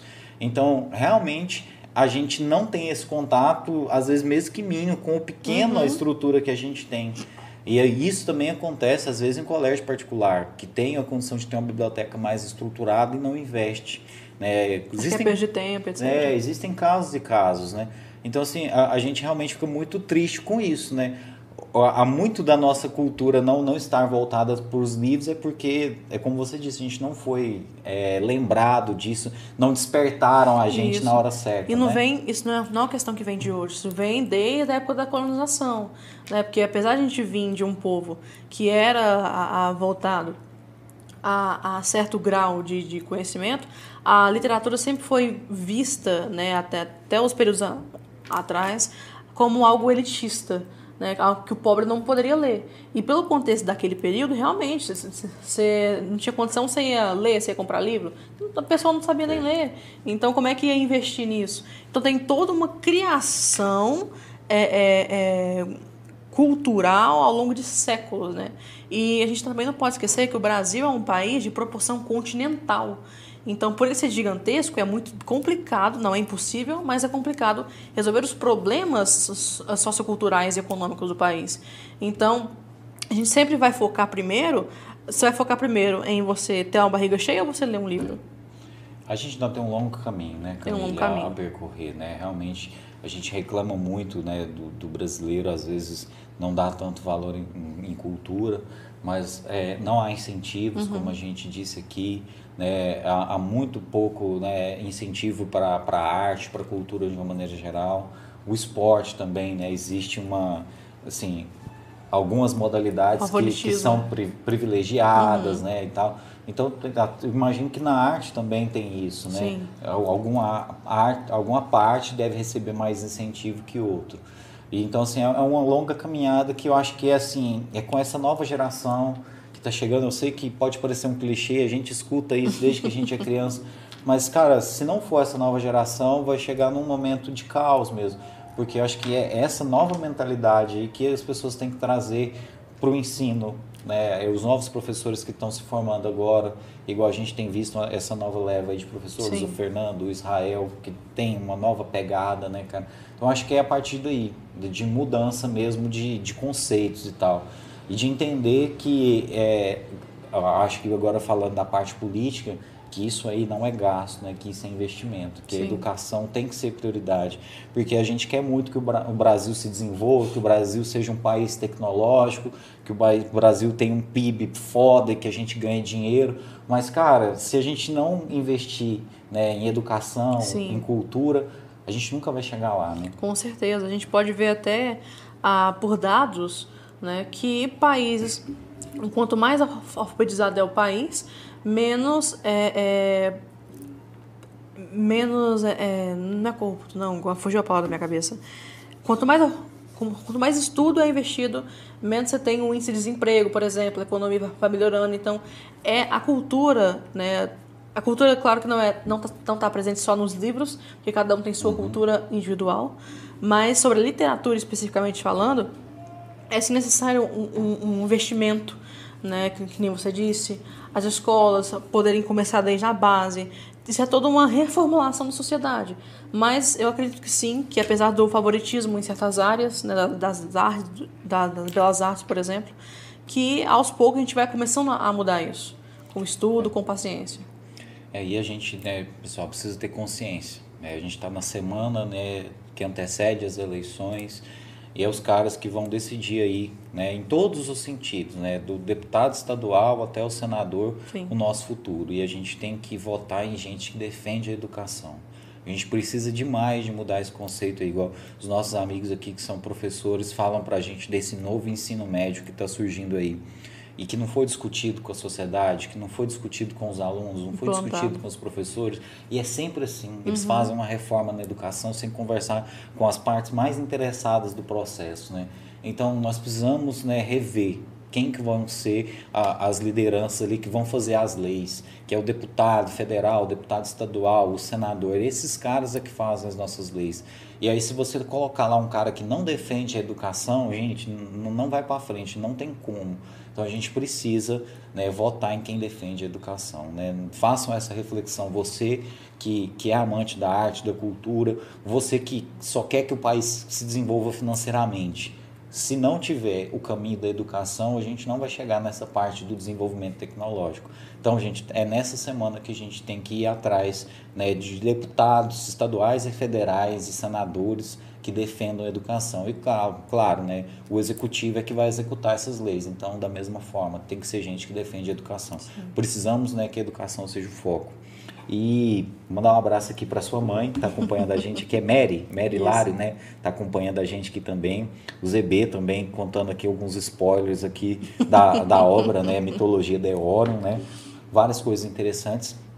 Mas, Camille, é, o que, que você espera desse momento? Né? Agora nós estamos num momento aí que ah, chegamos no final do ano, né? 2023, a gente sabe que tem um, um livro novo aí para você provavelmente vai vir vestibular, vai vir um novo passo aí, né? Você precisa completar 18 anos. Quais são as suas expectativas e principalmente, né, quanto a esse livro? Expectativas para o final desse ano ou para 2023? É, para o final desse ano e para o início né, de 2023. Então, está é, tá sendo um, um, fechamento de ciclo né, de toda a questão do ensino médio, dos vários anos de estudo, a, tudo que eu vivenciei até agora. Então, eu me sinto animada Sinceramente, eu me sinto muito animada. Às vezes eu até tenho medo dessa animação. Não, né? não tenha, não. Mas eu me sinto muito esperançosa em relação ao ano que vem. Eu, eu, eu tô ansiando por novas áreas, quero muito conhecer a faculdade, quero continuar estudando né, sempre que eu puder. Ah, então, sinceramente, eu me sinto muito, muito alegre, eu me sinto feliz ah, por estar encerrando um ciclo. Me sinto muito orgulhosa, não só de mim, mas também por todo mundo que me ajudou, especialmente a minha mãe, né? a, a, por ter acreditado no, no, no, meu, no meu sonho ter lutado junto comigo, ao meu lado, a gente travado essa batalha juntas. Então eu, eu me sinto extasiada, né, sinceramente. Ah, tô louca para pegar esse livro logo. Falar assim, gente, isso aqui é meu, é meu bebê. tô muito ansiosa. Ah, também tô doida pro ano acabar, porque a escola tá saturando. Cansada já, né? Eu sei Cansada. como é que é, o terceiro ano é terrível. O vestibular tá chegando aí, mas mesmo assim eu me sinto um pouco tranquila em relação a ele. Vai fazer letras? Eu quero fazer letras. Vai fazer aqui na UEG de Morrinhos? Não, eu pretendo fazer na UF de Catalão. Oh. Mas vamos ver, né? Vamos ver se passa. Não, vai passar, certeza. já passou. Olha, eu desejo muito sucesso para você, minha querida. A gente também está ansioso por esse livro, né? Eu vi aqui a entrevista que você concedeu junto com o seu professor para os meninos do Entre Histórias. Foi muito interessante. Estou curioso para ver né, é, seu estilo e tal. Acho que vai ser um livro lindo, tenho certeza. O primeiro de muitos quero estar presente no lançamento, né? Espero que. Eu vou cobrar, é, hein? Né, tá se, gravado. Se tiver, é, tá gravado. se tiver aqui ó, algum evento aqui em Caldas Novas, né? Eu vou estar presente com certeza. Conte com a gente para divulgar no que for possível. Muito obrigada. A gente está à disposição mesmo. E a gente fica muito feliz de ver pessoas da sua idade animadas em produzir cultura, em trazer coisas novas, né? Enquanto né, muitas dessas coisas hoje são tidas como chatas e Sim. tal mas existe né, pessoas que a, a, estão aí para mostrar que não. E quem ainda não conheceu esse universo, pessoal, dedica um pouquinho, né? Vá conhecer um pouquinho, leia um pouquinho que você gosta, porque é realmente fantástico. E eu queria deixar um espaço né, para você agradecer as pessoas que acompanharam a gente até aqui. A gente não vai se delongar muito, daqui a pouco tem um debate dos candidatos, então vai todo mundo parar para assistir os candidatos. Né? Mas a gente fica muito feliz de ver uma jovem né, que vai estar tá levando o nome de Caldas Novas também, que mesmo não tendo nascido em Caldas Novas, né, defende o nome da nossa cidade, vai levar junto com esse livro o nome da nossa cidade. Então a gente fica muito animado mesmo de ver, sabe? É, é esperançoso para a gente mesmo ver que, que a arte, que a cultura né, não estão mortas. Então, assim, eu desejo muito sucesso para você. Muito obrigada. E tá aberto o espaço para você voltar aqui. A gente ainda vai mostrar muitas vezes, né, Zé Neto? Olha eu aqui, ó, a Camille novinha aqui, ó, falando o primeiro livro aqui, ó, no, no Tudo em Um Podcast. Rapaz, eu quero voltar. Vai voltar aqui famosíssima aqui após ganhar o prêmio Jabuti. vai, vai ser assim um, seja. um dos prêmios só, tá? A gente torce muito para você, minha querida.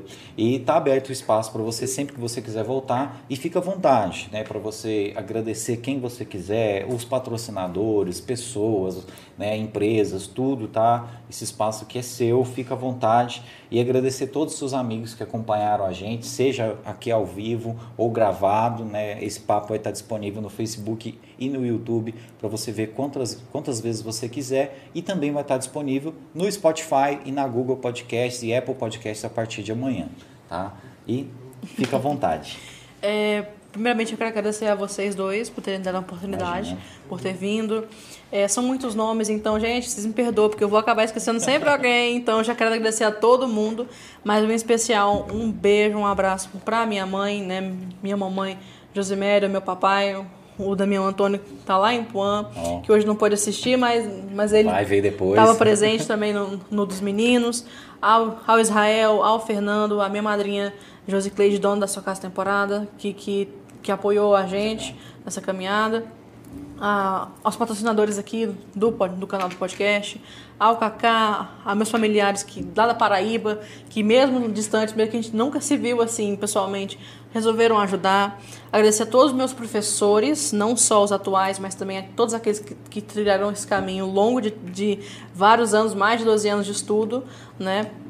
A, a, que me incentivaram tanto a ser uma pessoa melhor, aos meus amigos e ex-amigos também, que tanto incentivaram e foram essenciais na minha vida. Então, a todo mundo que, que contribuiu com a rifa, que contribuiu com as, com as doações, ao pessoal da TV Caldas. Então, gente, ó, muito obrigada a todos vocês por estarem participando e estarem dando oportunidade para a realização do, de, de, desse sonho, que outras pessoas também possam é, ter esse incentivo que um dia eu também possa retribuir esse, todo esse carinho que vocês estão me dando. E eu gostaria de finalizar aqui uma fala minha com duas frases, uma do Martin Luther King, que é Eu Tenho um Sonho, e também da Helena, que é Enquanto viver eu terei esperança de tornar o mundo melhor. Amém, né? Que tudo isso se torne realidade, né? Duas frases fortíssimas, né, para a gente encerrar. Agradecer aqui o Edgar Bueno, tá dando os parabéns para você, desejando sucesso. Também está ansioso pelo lançamento do livro, a gente está ansioso também. E a gente quer, quer te ver brilhar, viu, Camille? Sucesso para você, Deus te abençoe. A gente sabe que, que o destino vai ser esse, vai ser de muito sucesso, porque você é tão jovem se dedicando a isso, eu não tenho dúvidas que você vai alcançar o seu objetivo. Não é fácil, né? não é um mar de rosas, mas se a gente batalhar e a gente correr atrás e seguir firme no propósito, a sua hora vai chegar, eu tenho certeza, e não vai demorar, porque talento você tem de sobra e tem muita gente né, torcendo por você. Então, muito sucesso mesmo. É, seja bem-vinda sempre ao nosso podcast e sempre que tiver um talento ou alguma pessoa com esse brilho que você tem, encaminhe para a gente aqui, para a gente poder divulgar. Assim. Né? E o ZB, viu, ZB? Você está convidado a vir participar aqui do nosso podcast, a gente falar sobre ilustração, sobre desenho, né? sobre os seus projetos aí também. E quem sabe a gente marca um dia vocês dois virem aí. Se, se pudesse, tipo, a, um diálogo online, porque ele mora em outro estado, né? Não, então, dá para fazer sim. Então, com certeza. A gente pode marcar um dia aqui, a gente vai dividir a tela com ele aqui. E você vai vir, viu, Kaique? Tem que vir para cá. É, no lançamento, né, Kaique? Não vai ter jeito, né? No lançamento você vai ter que estar aqui Vou com a gente. Vou buscar ele na ferro e fogo. ele é de onde? Ele é do mesmo estado que eu, São Paulo. São Paulo. E vocês se conheceram como? A gente se conheceu é, através do Discord mesmo. A gente, a gente falava sobre um, um tipo de livro que a gente uhum. gostava. A gente começou a conversar. Eu falei: olha, eu não uso tanto o Discord, eu, eu gostaria de, de ir pro Insta. E do Insta a gente migrou, migrou pro antigo Hangouts, né? Que hoje morreu a rede. Quase ninguém usa. É, né? quase ninguém usa. Mas a gente tem o, o nossa rede preferida, que é, tem, tem, a gente tem mais privacidade, né? Mas foi mesmo pelo Discord. É, tá vendo? As redes sociais também né, conectam aí pessoas que estão falando de coisas construtivas, né, cara? Isso é muito massa. Gente, agradecer você que nos apoia, que nos assiste aí todas as semanas. Muito obrigado. Nessa né? semana aí, a gente está com concorrência terrível aí dessa campanha eleitoral, né? Todo mundo ligado em campanha eleitoral, a cidade né, o Brasil inteiro ligado nisso, né? Então assim a gente entende aí que nem todo mundo tá por conta de assistir podcast, tem gente que está trabalhando até agora, mas agradecer os, as pessoas aí de valor que estão sempre com a gente, nos acompanhando. Na quinta-feira a gente vai receber aqui 8 horas da noite psicólogo Israel Estrela. É, a gente vai terminar antes do debate também, podem ficar tranquilos, viu, pessoal? Não vai atrapalhar você assistir o debate na quinta-feira, tá? Mas na quinta-feira a gente vai bater um papo aí super importante aí sobre saúde mental, sobre cuidar da mente, né? Sobre é, preservar né, a saúde mental.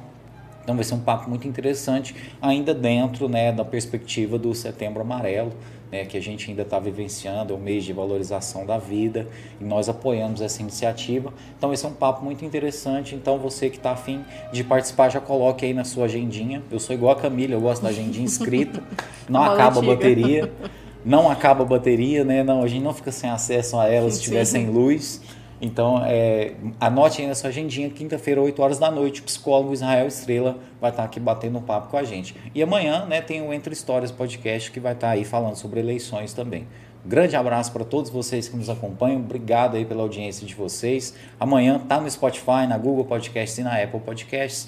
E obrigado a todos os amigos da Camille. Obrigado você, Camille. Tamo juntos sempre, viu? Conta sempre com o nosso podcast. Eu te agradeço. Isso aí, pessoal. Tchau, tchau. Até quinta-feira, 8 horas da noite, com o psicólogo Israel Estrela. Boa noite.